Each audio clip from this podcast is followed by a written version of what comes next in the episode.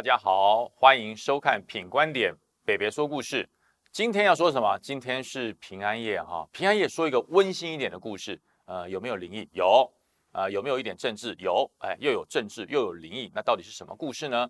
大家一起来听。呃，别忘了一件事，最近有一件事情，哎，讨论的非常热烈，地质法的改革。改革哪个部分呢？其实不是整个法，整个法做修订哦，只修一个字。哎，一个法律要通过这么多立法委员，只为修一个字，哪一个字？我把法条念给大家听哈。这个是地方自治法的第四条里面的第一款，它是告诉大家，你想要从一般的县升等成直辖市，第一个条件是什么呢？就是人口必须到达一百二十五万人以上。好，下个字很重要哦，且在政治、经济、文化及都会的发展上都具有特殊需要的地方得设直辖市。好，改哪个字？大家一定应该猜出来了吧？改哪个字，就把那个且改成或。哎，中国字真的是有意有意思哈，只改一个字，这条法律就等于没有法律了，你知道吗？为什么？因为人数在一百二十五万人以上哦。那如果是且的话，就是两者必须都达到。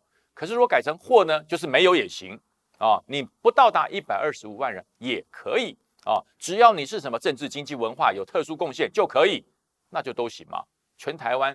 二十二个乡镇市，只要你开心，只要你高兴，都具有特殊需要地位与文化。哪个不行？就是人人都行。应该大家都明白，是为了新竹县市合并而量身打造的。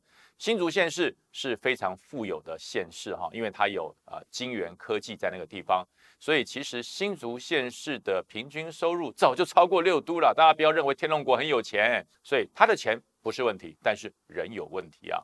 他的人没有那么多，到目前来讲，新竹县加新竹市加起来才一百零五万，好，还差二十万。他说那没关系嘛，再等个两年三年，不就超过一百二十五万？错错错，大家又错了，因为现在少子化，我们的人力是在负成长，我们的人口是越来越少。今年是一百零五万，过了两年之后，说不定不到一百万，所以他赶快赶在这个当口，赶快把它升级。那升级有什么好处呢？有啦，那个预算是一般县市的六倍。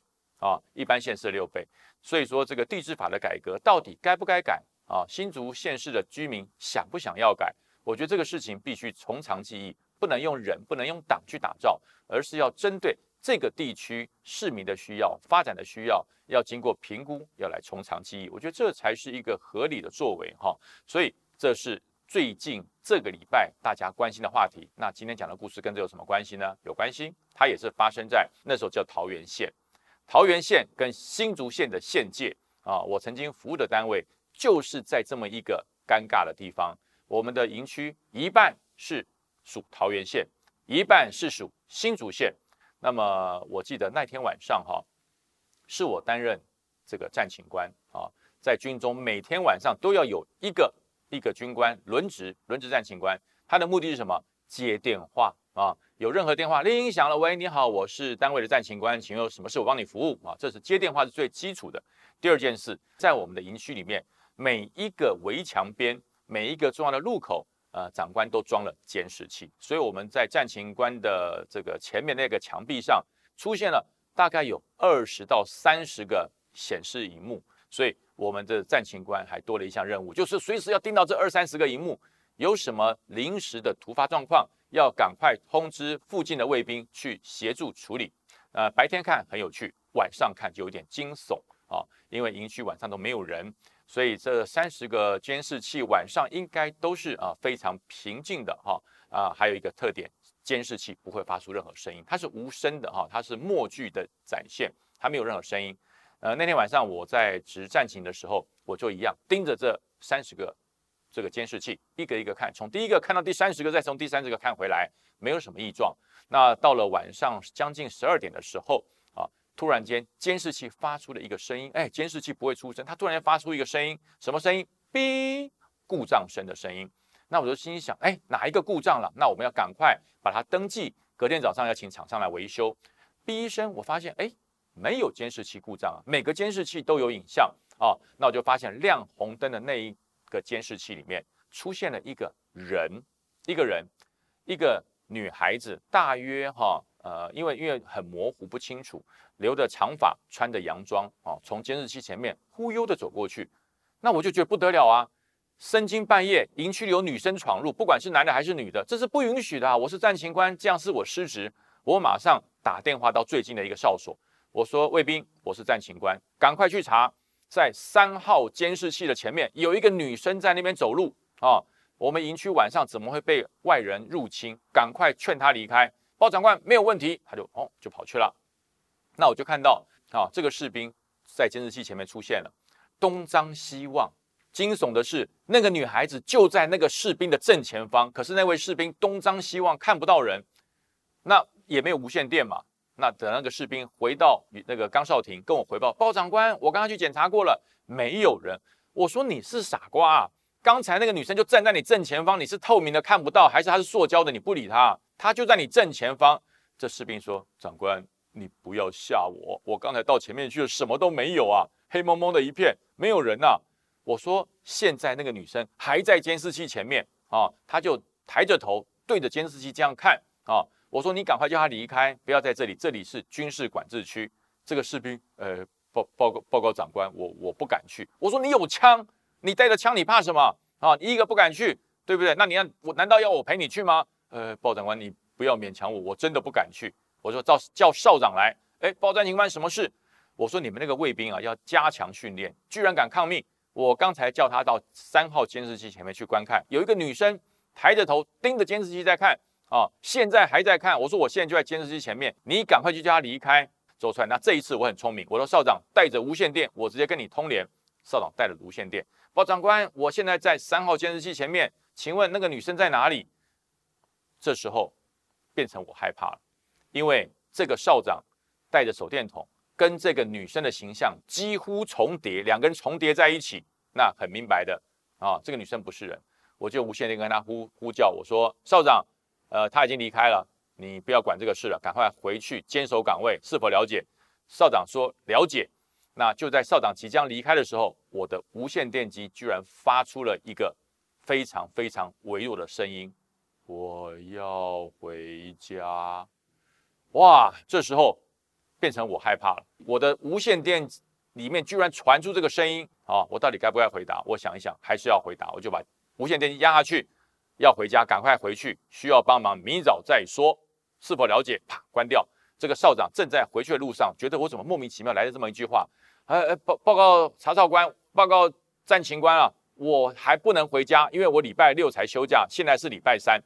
我说好，不要废话，通话完毕。我一个晚还没有睡，因为。自从少长去过这个三号监视器之后，这个女孩子的影像就消失，就不见了，好，就不见了。可是我不敢睡，因为我不知道她什么时候会出现，好，我就坐在这个战情室里面盯着三十个监视器。到了大概凌晨四点钟，天已经快要亮了，我突然间发现我整间战情室变得异常的寒冷，那个寒冷的程度就像进入冷冻室一样。那个时候虽然是呃在十二月底的时候，可是台湾不会那么冷啊。所有暂停室里面的这个电脑设备，还有这些显示器，全部变成沙，变成流水，荧幕全部消失啊！然后暂停室里面的灯光，哈，一下子好像被污上了一层阴影一样，变得很大的雾。我坐在里面，隔壁寝隔壁的房间里面还有一个化务兵，这个化务兵啊，睡得可熟的呢，呼呼大睡。那我也动不了，我就坐在椅子上动不了。一分钟之后，温度回升。整个监视器恢复原来的状况，好，那我一看手表，哇，这不是一分钟啊，已经一个小时了，凌晨五点，天已经亮了，我赶快从椅子上跳起来，好，跳起来之后，我再也不敢坐下来了，啊，在暂停室里面左右移动，到了早上八点钟，我透过监视器看到了监视器，它是面对着一条很小的路，啊，面对一条很小的路，那个路上面是有若干的石头砌成的石子路。而石子路上面有一块石子，跟一般的石头不太一样，因为监视器不是很清楚，我就发现在这个石石头路上有一个异物在上面啊，那不属于石头的一个异物，我就看了一看，心中产生一个疑问。等到交接我的战情官来的时候，我说好，我我交接战情了，我要去三号监视器前面看一看啊啊，有什么状况我再跟你我再跟你联络。他说好，我就下了战情，也不先去睡觉了啊，就直奔啊三号监视器前面的马路。到前面一看，整个小路上活生生的出现了一个小小的骨灰坛，这个骨灰坛不知道从哪里滚下来的，整个骨灰坛砸破了。那这个骨灰呢？啊，骨灰散落了一地，哈，有些都被这个水冲沙，就跟泥土一样，散落了一地。但是呢，在骨灰坛上面的照片啊，还没有破损啊，在很模糊的照片上，我依稀看到这个照片就是昨晚出现在监视器前面那张人脸，就是那张人脸。看到这个状况，我也不能去动它，我赶快向我们的政战部回报，请政战部联络民事单位，哈，这个民事社服的单位。后来这个问题来了，到底要联络新竹县，还是要联络桃园县？因为那个骨灰坛刚好就是落在新竹跟桃园的县界上啊，所以呃，最后我们就心里想，我们就两个县都通知，然后请县市都过来。那县市来之后看了一看，呃，他说，哎，这个在你们金竹县多一点，在我们桃园县少一点。他说，可是就刚好在这个位置啊。还是我们一人处理一半，怎么可以一人处理一半呢？骨灰坛分两半吗？伸手艺术这大不敬啊！啊，我看他们正在吵的时候，我就说，哎，我说如果你们不介意，反正这是军区啊，就我们军方来协助处理，经费由你们两个县各出一半啊，我们把它整建成一个小型的一个坟墓，一人一半，就葬在中间。后来，呃，这这一个五组的坟墓哈，就在军方跟两个县市的协助之下，就在这个山竹鼎立的地方把它给把它做好了。做好了以后，呃，说也奇怪，从此之后那一条路上所有的战车、所有的射击、所有的弟兄在那边演训啊，多年来从来没有发生过意外。所以我讲哈，现界的纠纷啊，这个人的规定不要去归纳到鬼，归纳到另外一个空间它的界限。凡事呃做好事行善，多做一点不会少一块肉，那少做一点呢，那你就少积一份功德。所以刚好就在这个现世啊现地质法要在做改革的时候，刚好我就想起这个故事。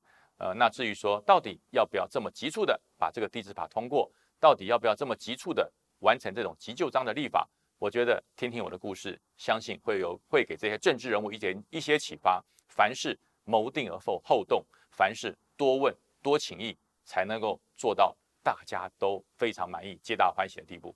那这是今天我分享的北北说故事，好听吗？好听，别忘记了订阅品观点，收看北北说故事。今晚是平安夜，祝福大家平安喜乐，拜拜喽。